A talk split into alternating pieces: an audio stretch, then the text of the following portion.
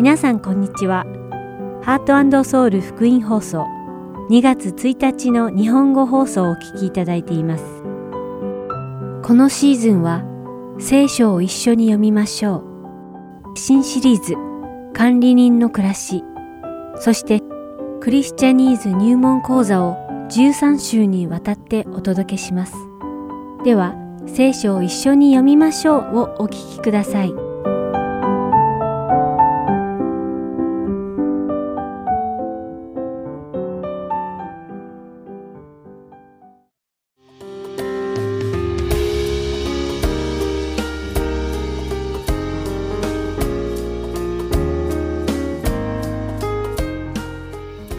皆さんこんにちは。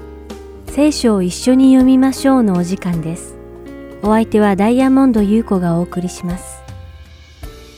先週まではピリピ人への手紙を一緒に読んできましたが、今回からはヤコブの手紙を一緒に読んでいきたいと思います。ヤコブの手紙はエルサレムから各地に離散されたユダヤ人クリスチャンに向けて書かれています。この手紙を書いたのは十二弟子のヤコブではなく、イエス様の実の弟ヤコブです。このヤコブはイエス様がこの世に生きておられた時にはイエス様を信じていませんでしたが、イエス様の復活を機にイエス様をメシアとして信じました。そして後に彼はエルサレム教会の指導者の一人となりました。ヤコブはこの書簡をエルサレム教会の指導者として、ステパノの死から始まったクリスチャン迫害とヘロデ・アグリッパ一世による迫害のために各地に離散したユダヤ人クリスチャンに向けてしたためたのです。この書簡の中で、ヤコブは同胞ユダヤ人クリスチャンたちに自分たちが経験している迫害に信仰を持って乗り越えるように励ましています。また、ヤコブはこの手紙の中で、クリスチャンが受けている迫害を試練と表現し、様々な試練に遭うときは、それをこの上もない喜びと思いなさい、と教えています。その理由をヤコブは、試練により信仰が試されると忍耐が生じ、試練を忍耐でよく乗り切れば、その人は不足のない完全な人間になるからだと言います。言い換えれば、霊的に成熟した人になるということです。しかし、霊的に成熟した人間になるためには、じっとしてればいいということではありません。じっと一人で座って聖書だけ読んだからといって、霊的に成熟できるわけではないのです。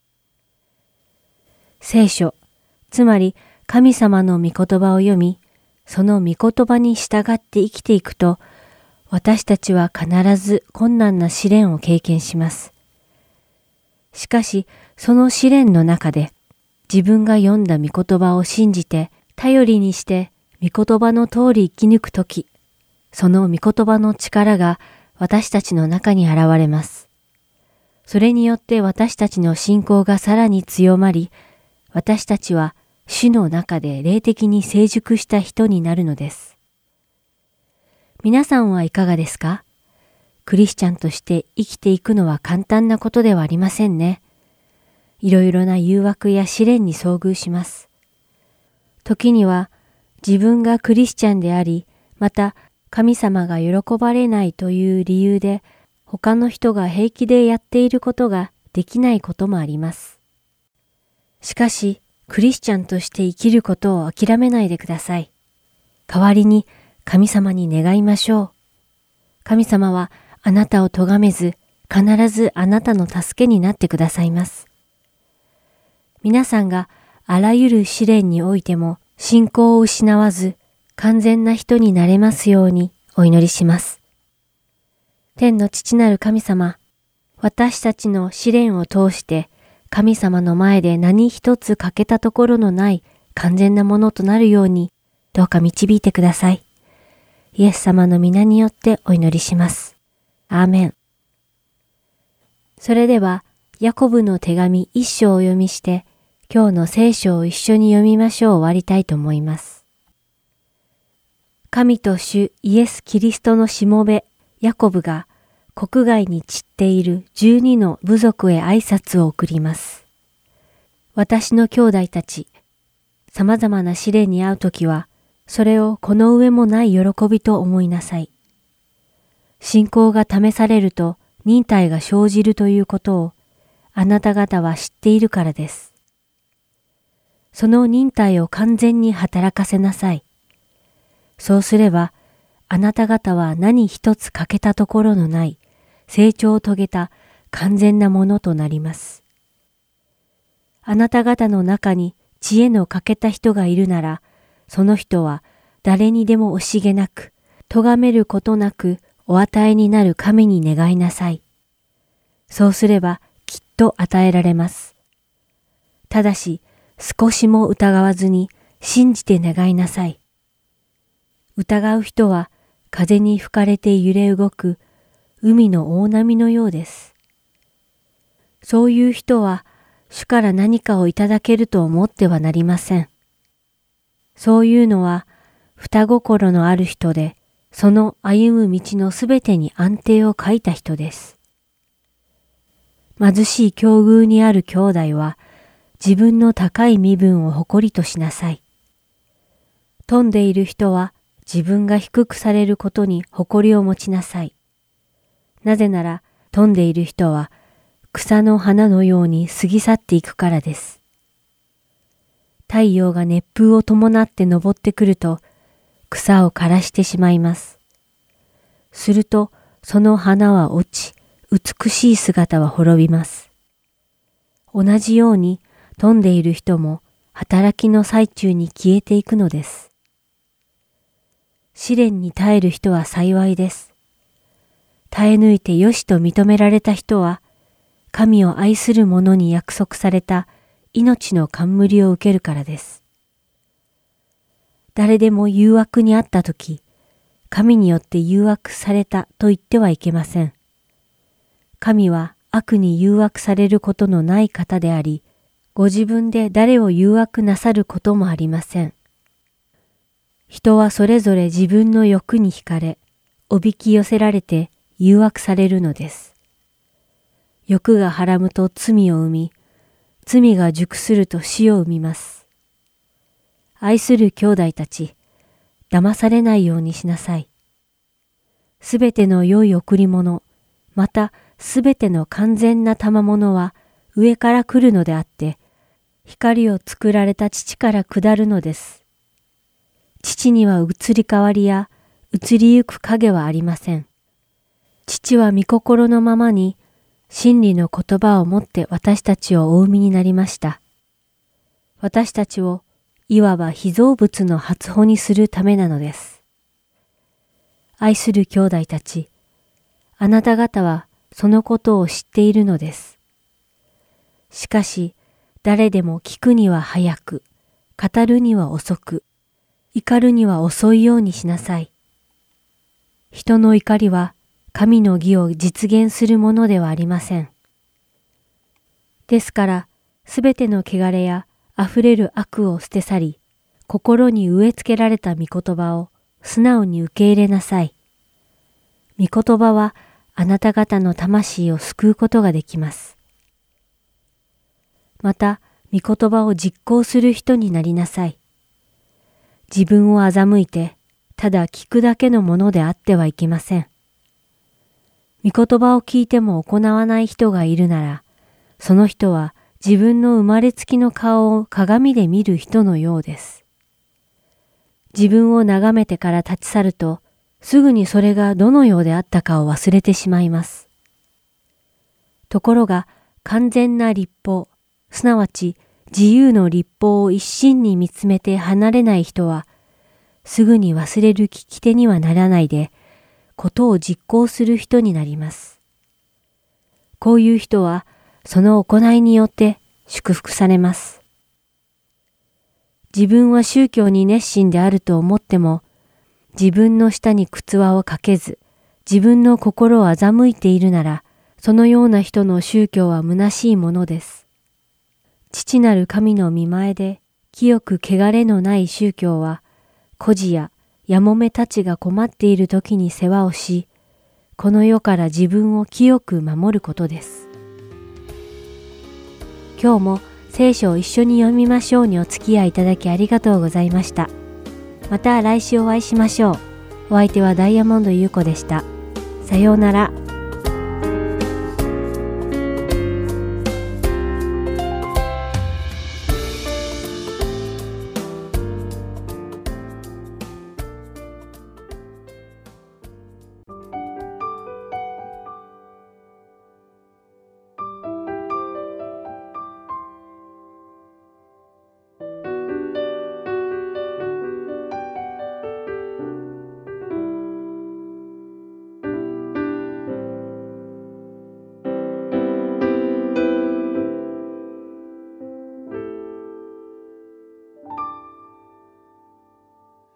世の富も世での名も誇りもすべて下ろして十字架の愛その知識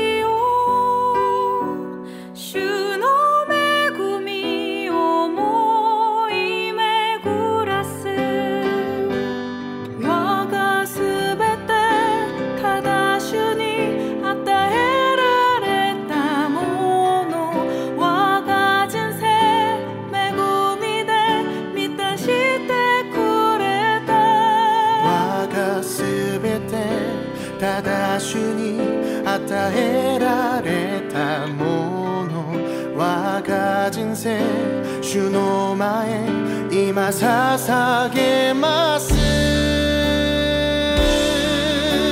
主を歌う我が歩みの中で用いてください。主を褒めます。我が歩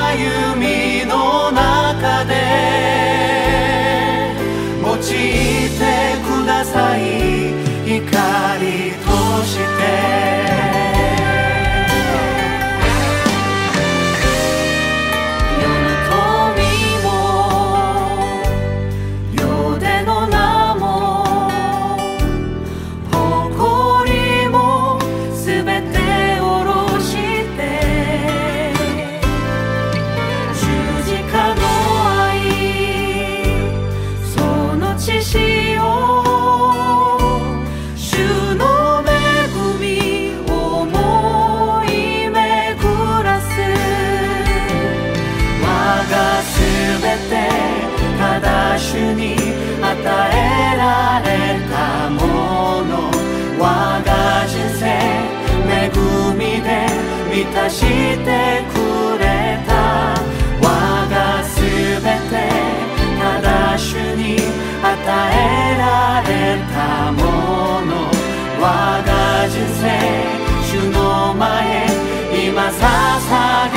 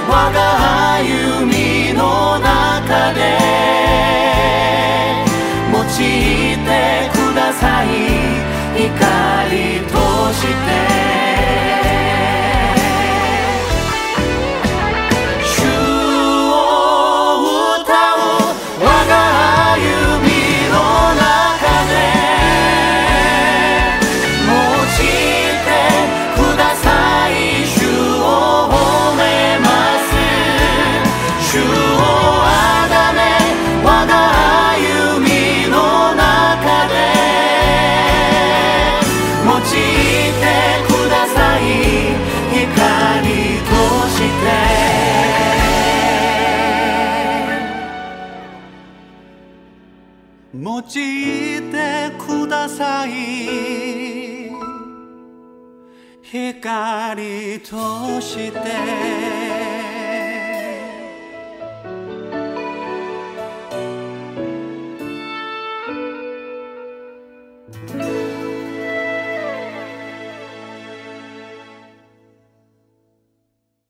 続きましては管理人の暮らしをお聞きください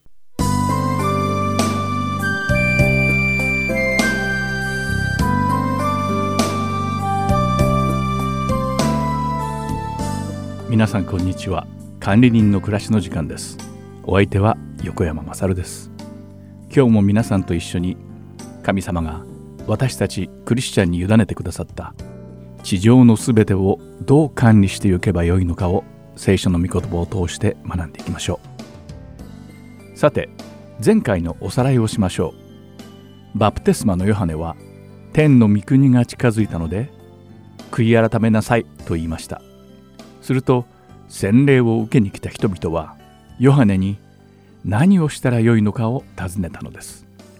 そこでバプテスマのヨハネは誰でも余計に衣服を持っている者は何も持たない人にあげ食料が余っている人も同じようにしなさいと言いました。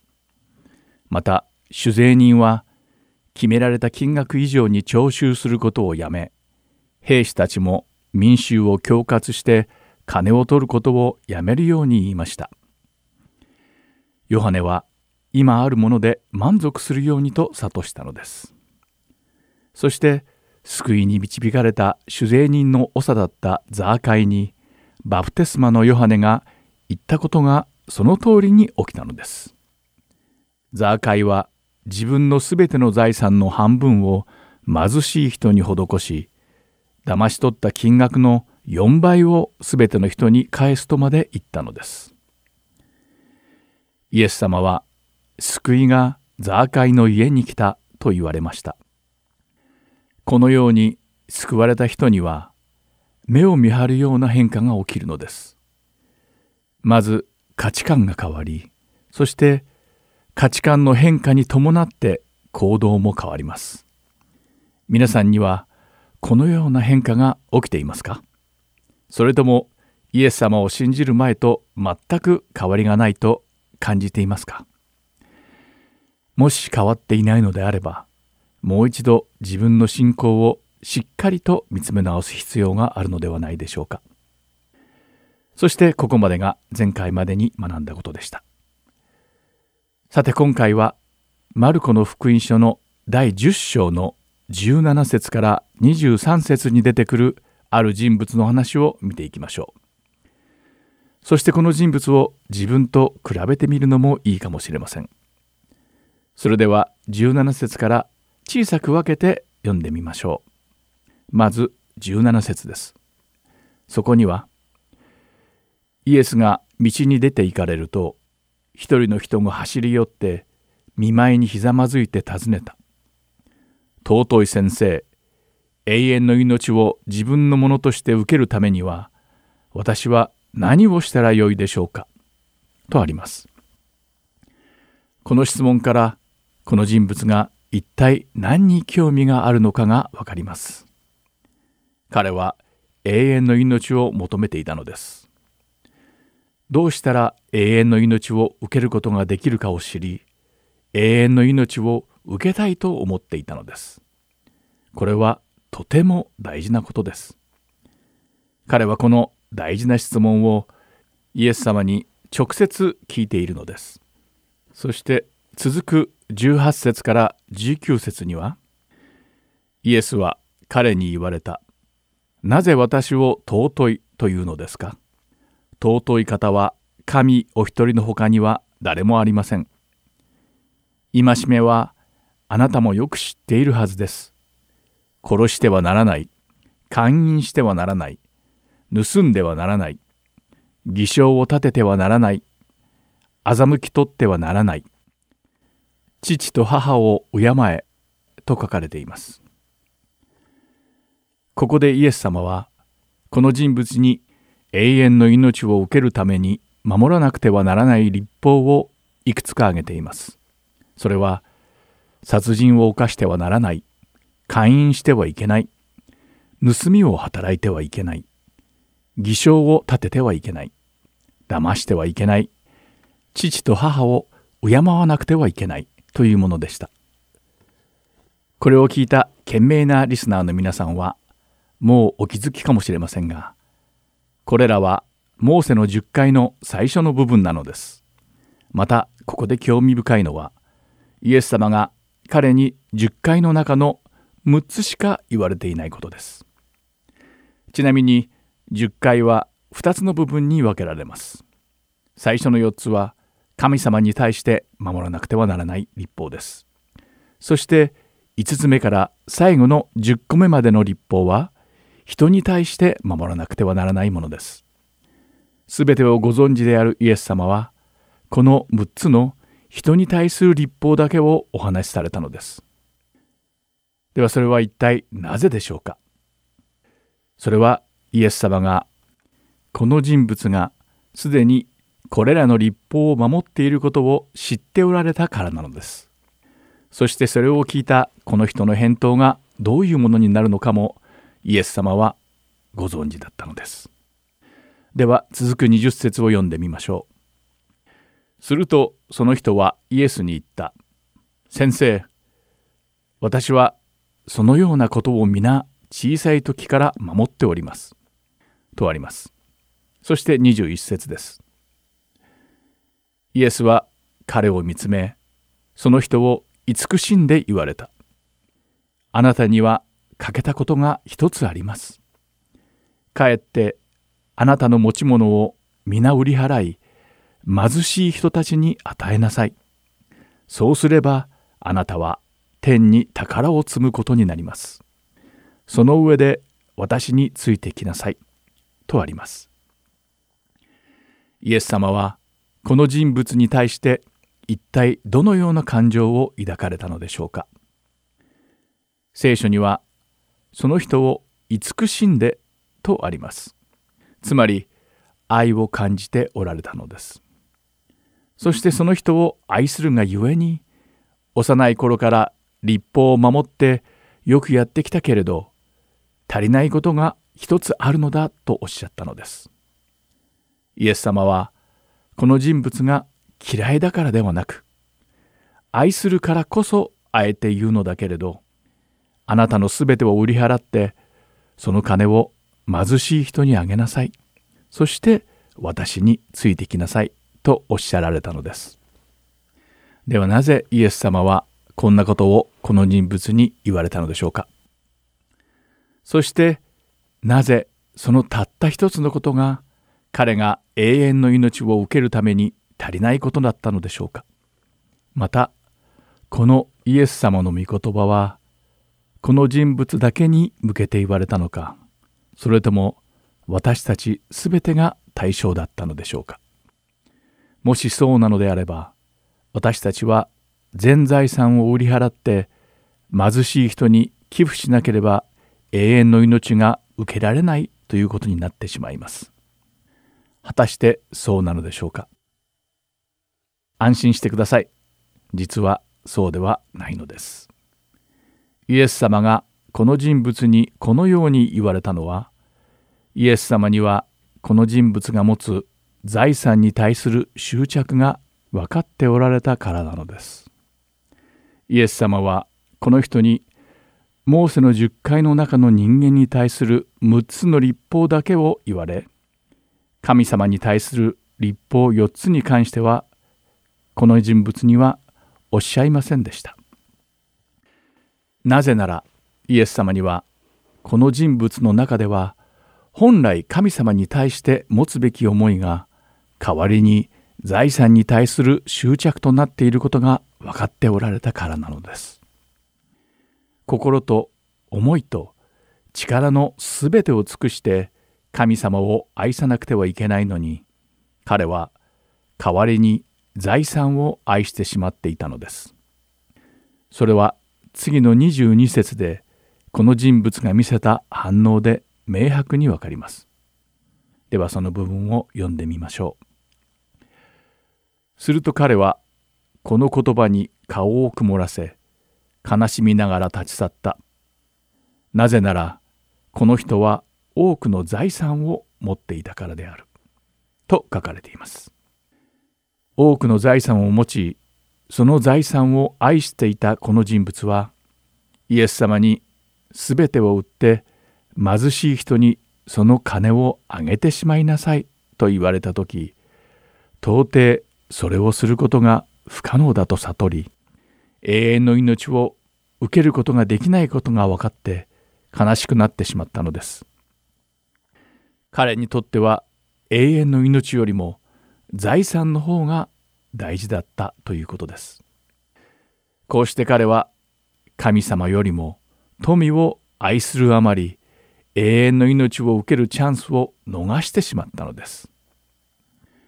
この人物にとって財産によって得られる満足感の方がイエス様が授けてくださる永遠の命よりも価値があったのです。こうしてこの人物が悩み悲しみながら立ち去った後イエス様は弟子たちに次のことを23節で言われました。読んでみましょう。イエスは見回して弟子たちに言われた。裕福な者が神の国に入ることはなんと難しいことでしょう。とあります。裕福な人とは必要以上の財産がある人たちを指しています。そういった人たちは神様の国に入るのが難しいと言われているのです。でもそれは一体なぜでしょうか？ただ多くの財産を持っているからというだけで神様の国に入ることができなくなってしまうのでしょうか？もちろんそうではありません。イエス様が裕福な者が神の国に入るのが難しいとおっしゃられた理由とは財産をたくさん持つ人の多くは神様よりも富を多く愛してしまっているからなのです。イエス様はこのことをマタイの福音書の第6章24節で言われています。読んでみましょう。そこには誰も二人の主人に仕えることはできません。一方を憎んで他方を愛したり一方を重んじて他方を軽んじたりするからです。あなた方は神にも仕えまた富にも使えるということはできません。と書かれています。イエス様はここではっきりと二人の主人に仕えることは不可能なのだとおっしゃっているのです。人間とはなんと悲しい生き物なのでしょうか。天の御国に入り永遠の命を受けるためには何をしなくてはならないかが分かっているのに自分の愛するものを諦めることができず天の御国にも入れず永遠の命を受けることもできないのです。どうすればいいのかが分かっているのにそれがどうしてもできないのです。リスナーの皆さんはどうでしょうか？皆さんにとって財産とは？神様の御国に仕えるための手段の一つですか？それとも神様の御国に入ることを邪魔する障害となってしまっていますか？この質問を自分自身に問うた時私たちの心の中に嘘偽りのない神様に対する愛が確認できることを祈っています。ではまた次回。管理人の暮らしでお会いしましょう。お相手は横山勝でした。さようなら。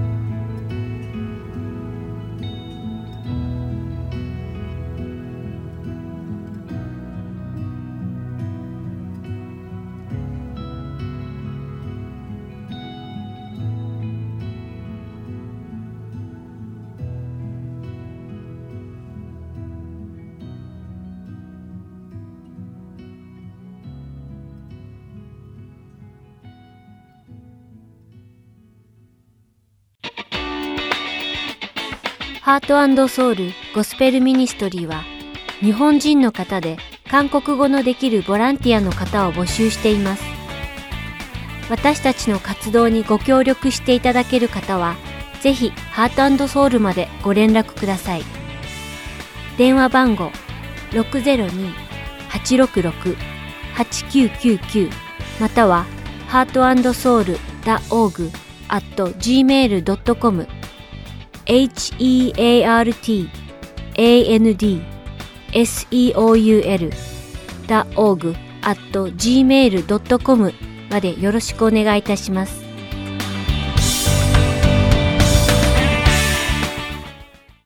次はクリスチャニーズ入門講座をお聞きください。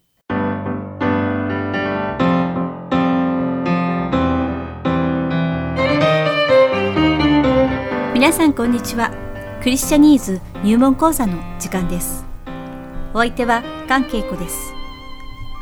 今日も楽しく興味深いクリスチャン独自の言葉について学んでいきましょう。さて今日のクリスチャニーズはマラナタです。今までご紹介したクリスチャニーズの中でもこの言葉に馴染みのある方は至極少ないのではないでしょうか。なぜなら、このマラナタがそのまま聖書に登場するのはたった一箇所だけなのです。しかも聖書の訳によっては、マラナタの部分が翻訳されてしまっているため、マラナタが全く登場しない聖書もあるようです。例えば、日本語の口語訳聖書、コリント人への手紙第一、16章22節には、もし主を愛さない者があれば呪われよ。マラナタ。かっこ我らの主を来たりませ。かっこ。とあり、新共同訳聖書によると同じ説は、主を愛さない者は神様から見捨てられるがいい。マラナタ。かっこ主を来てください。かっこ。とあります。しかし、新海訳聖書では、主を愛さない者は誰でも呪われよ。主を来てください。と、マラナタの部分が日本語に訳されてしまっているので、全く出てきません。このように、登場回数が1回しかないのに、訳によっては登場しない場合もあるので、マラナタがあまり馴染みがない言葉になってしまっているのではないかと思います。実は、このマラナタという言葉は、2つのアラム語、マラナとアタの複合語で意味は主を来てくださいです。このマラナタの登場回数が一度しかない理由は、旧約聖書はヘブル語で書かれ、新約聖書はギリシャ語で書かれているために、特に書簡の著者がこの言葉をそのままアラム語で記載しない限り登場しないというわけです。では、マラナタの意味をもう少し深く考えてみましょう。ヨハネの目視録22節で、イエス様は、しかり、私はすぐに来る、と、私たちのためにご再臨することを約束されました。そこで、これを聞いた教会の人々は、喜びにあふれ、アーメン、主イエスよ来てください、と応答しています。この主イエスよ来てくださいの部分がアラム語ではマラナタなので、マラナタはイエス様来てください。つまりイエス様の再臨を待ちわびるという意味があるのです。イエス様によって救われた人々は希望がこの世にないことを知っています。罪や不正に満ちたこの世で暮らすことより、神様の恵みと正義に満ちた天国で暮らすことを心待ちにしているからです。初代教会の人々は、とにかくひどい迫害を受けていました。ですから、彼らの希望はイエス様がご再臨されて、彼らを試みや困難から救い出してもらうことだったのです。そこで、当時の信仰者たちは、このマラナタをイエス様のご再臨の約束を忘れないための合言葉として挨拶代わりに使っていました。また、生産式の正式な祈りの言葉としてマラナタが使われていたのです。パウロはコリント人の手紙第一をギリシャ語で書きましたが、16章の最後の挨拶ではマラナタをそのままアラム語で書いています。これはパウロがコリント教会の人々にイエス様のご再臨の約束を思い出してもらいたかったゆえだと思われます。しかし、残念なことに、このマラナタは現代のクリスチャンにとっては馴染みのない言葉になりつつあります。これは裏返すと現代のクリスチャンたちの信仰がイエス様のご再臨をあまり渇望していないからではないでしょうか。イエス様のご再臨を待っているクリスチャンの数は日に日に減っています。今の世代の信仰者たちにキリストのご再臨について教える教会が減り、また説教にも含まれていないことが多いのです。皆さんはどうでしょうか？何よりもキリストのご再臨を心待ちにしていますか？もしそうであるなら、イエス様にお会いする準備は整っているのでしょうか？神様が私たちに望まれている信仰とは、心を尽くし、思いを尽くし、力を尽くして主を愛し、忍耐強く主を待つ信仰なのです。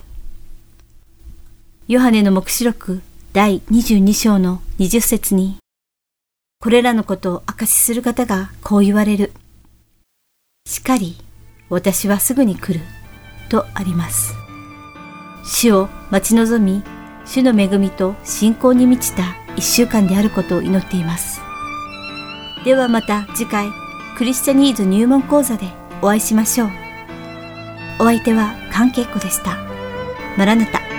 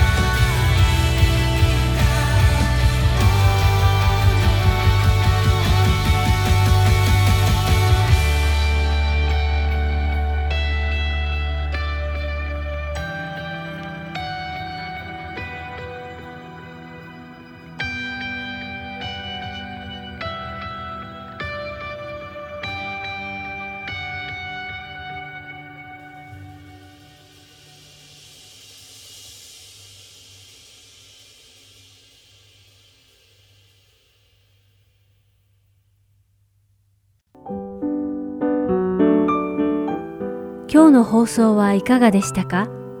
最後までお付き合いくださりありがとうございました。また来週お会いしましょう。